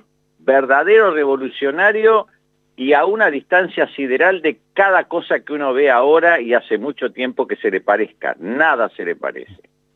Bueno, esto ocurrió y había una conjunción increíble porque las mujeres también, casi nunca se las nombra, pero también salieron a la calle a defender ese momento histórico. Ellos sabían, y realmente así resultó, de que ese triunfo también iba a ser el triunfo del pueblo. Hagamos un análisis.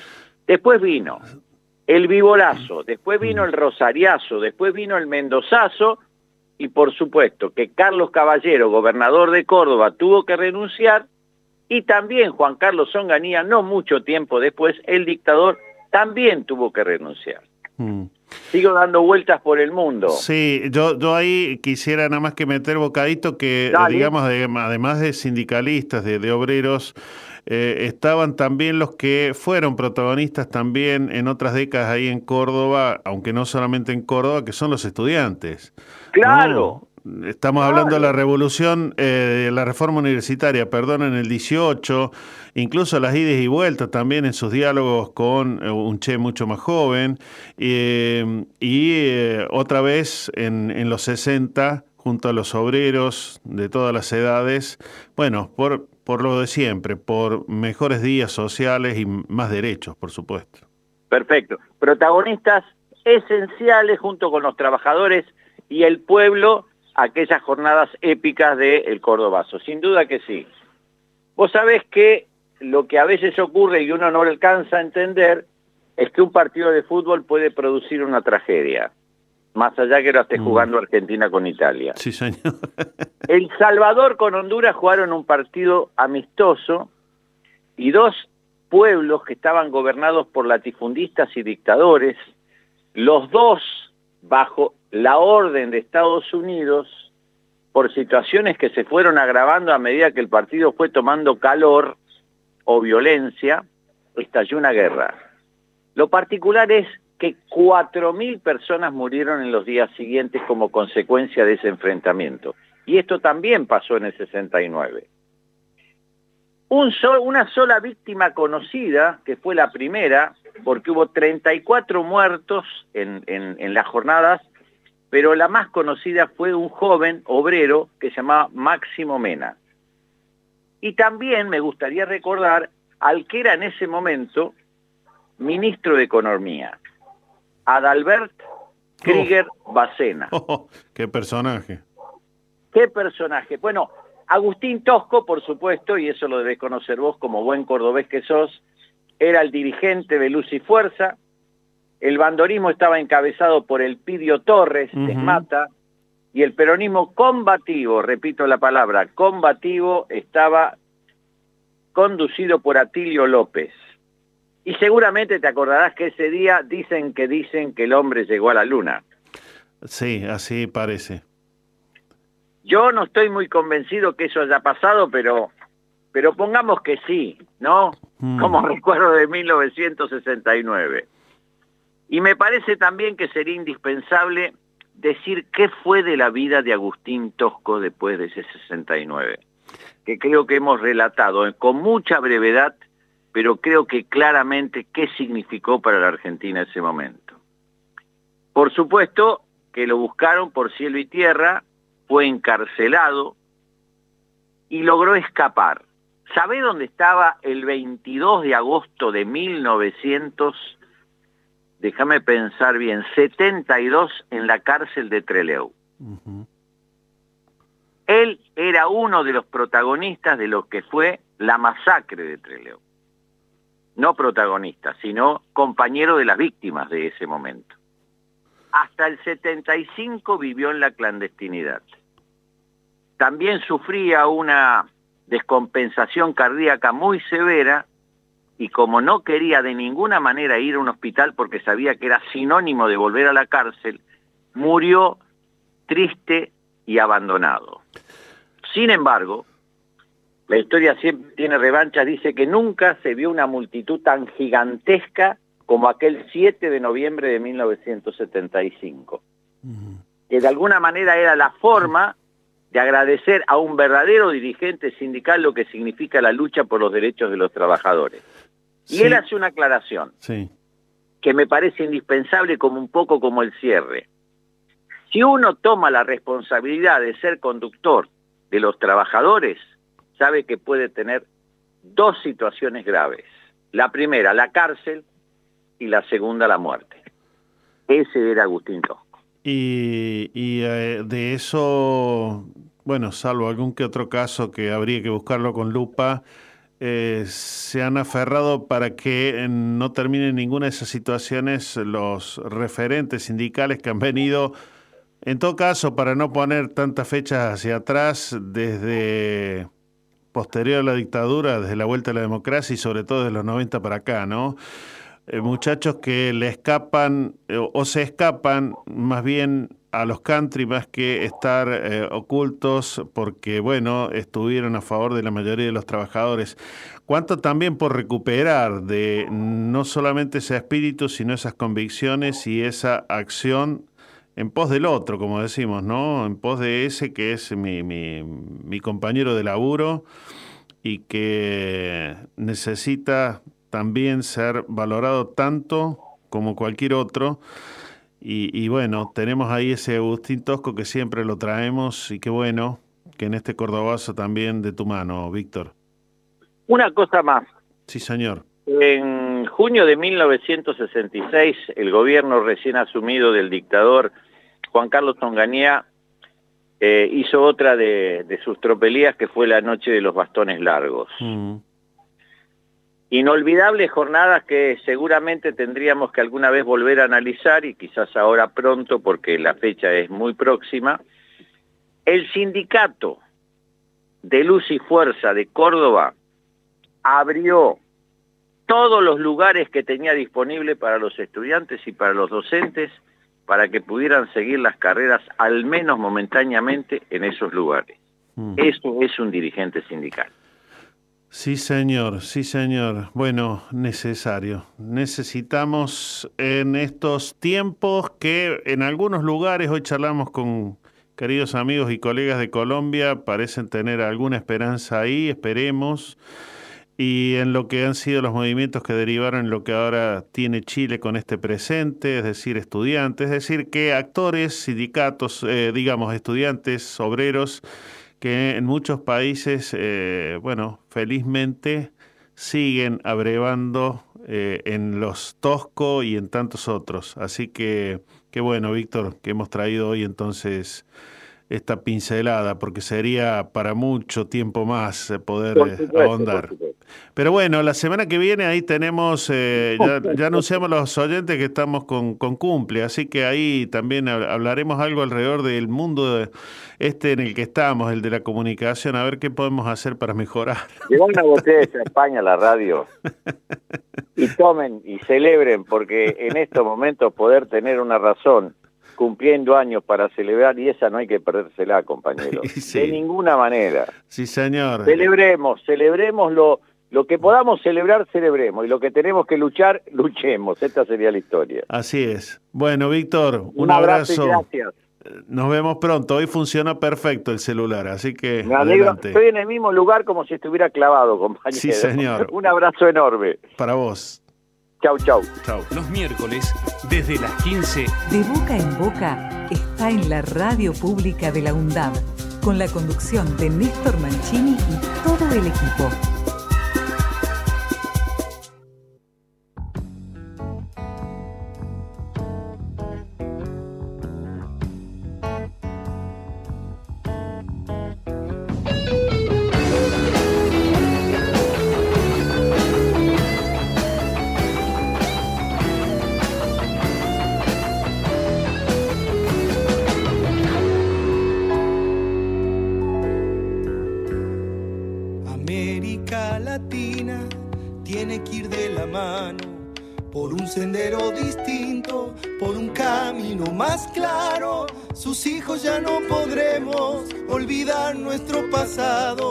Tenemos muchas heridas los latinoamericanos. Vivimos tantas pasiones con el correr de los años. Somos de sangre caliente y de sueños postergados. Yo quiero que estemos juntos porque debemos cuidarnos. Quien nos lastima no sabe que somos todos hermanos. Nadie va a quedarse a un lado, nadie mirará al costado. Tiempo de vivir, tiempo de vivir.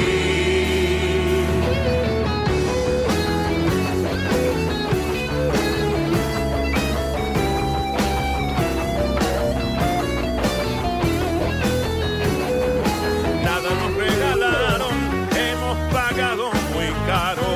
Quien se equivoca y no prende, vuelve a estar equivocado.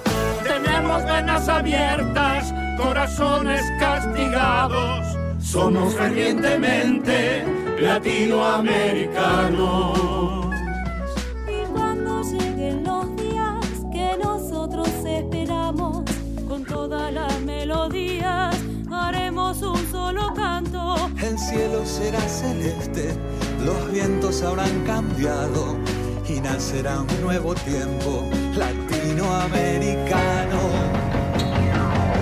Nadie va a quedarse a un lado, nadie mirará al costado, nada de morir. Vamos a buscar lo que deseamos, nadie va a quedarse a un lado, nadie mirará al costado, tiempo de vivir.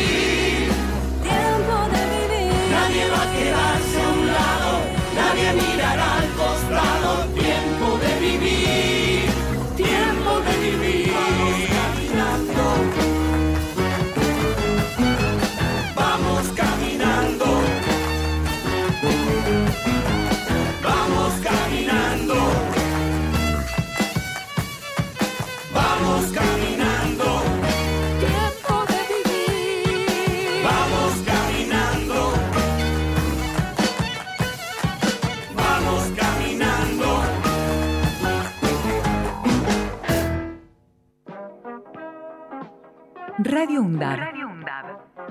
Aire universitario que inspira. radioundab.edu.ar Para construir futuro. Ejerce tu derecho a la comunicación. De boca en boca. Los miércoles, desde las 15 por Radio UNDAB.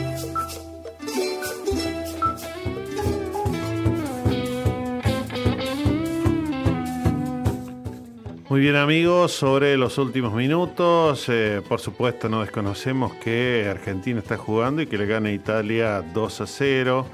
Eh, pero bueno, nosotros eh, queremos ir cerrando nuestro encuentro de hoy. Recordarte, el lunes 6 me parece que es una muy buena oportunidad en tiempo que la justicia está tan desprestigiada, sobre todo por algunos actores, que escuches a alguien que siempre ha sido bastante coherente y lo sigue siendo. Eh, ex eh, juez de la Corte Suprema de Justicia de la Nación, me refiero a Raúl Zaffaroni, va a estar en la Universidad Arturo Jaureche, ahí en el Salón de Usos Múltiples, el lunes 6 a las 5 de la tarde para hablar de colonialismo y derechos humanos. Por otra parte, mm, nos han recomendado y nos parece también interesante hacerlo con, con- con vos, con, con todos los que nos están escuchando, un artículo eh, titulado Tilingas, burguesas desclasadas. Eh, se trata de un artículo escrito por Valeria Castelló Joubert y que habla de Beatriz Guido, Silvina Bullrich, de Marta Lynch, quienes vendieron cientos de miles de ejemplares, ejemplares perdón, y marcaron la literatura de los 60 y los 70 y hoy están eh, olvidadas de alguna manera hasta por razones ideológicas más que literarias que ha sido tan rica. Así que hay, hay un trabajo interesante, el de la nota de Castelló Joubert en el diario Perfil, que rescata inclusive el trabajo de publicación que coordina en la colección Narradoras Argentina nuestra querida María Teresa Andrueto en la editorial de la Universidad Nacional de Villa María. Sobre eso les recomiendo entonces eh, la nota que se titula entonces eh, Tilingas burguesas desclasadas. Eh, la tenés hoy en la portada de lo que es el diario Perfil. Así que muy, muy interesante para que lo puedas, por supuesto, seguir. Y por otra parte, contarte entonces que la semana que viene tendremos invitados aquí en el piso, vía telefónica por supuesto, haremos duplex, otra vez muy probablemente con otra radio universitaria de las que hay en la geografía argentina. Así que para que, bueno, mm, estés ahí siguiéndonos durante la semana, ¿por qué no? A través de nuestro Instagram, nestormancini.de de boca en boca. También, ¿por qué no? A través del Facebook, de boca en boca. Así que oportunidades para seguir contactados, para seguir eh, ligados hasta el próximo encuentro que será el miércoles de 15 a 17. De la mano de Marcos Bralo, como ocurre cada miércoles, quien te habla Néstor Mancini y también Víctor Savitoski, lo escuchaste ahí con ese rico repaso del Cordobazo y también, por supuesto, la querida María Teresa Andrueto. Entonces, que lo pases bien, que lo termines bien a la jornada. Nos vemos en la próxima. Chao.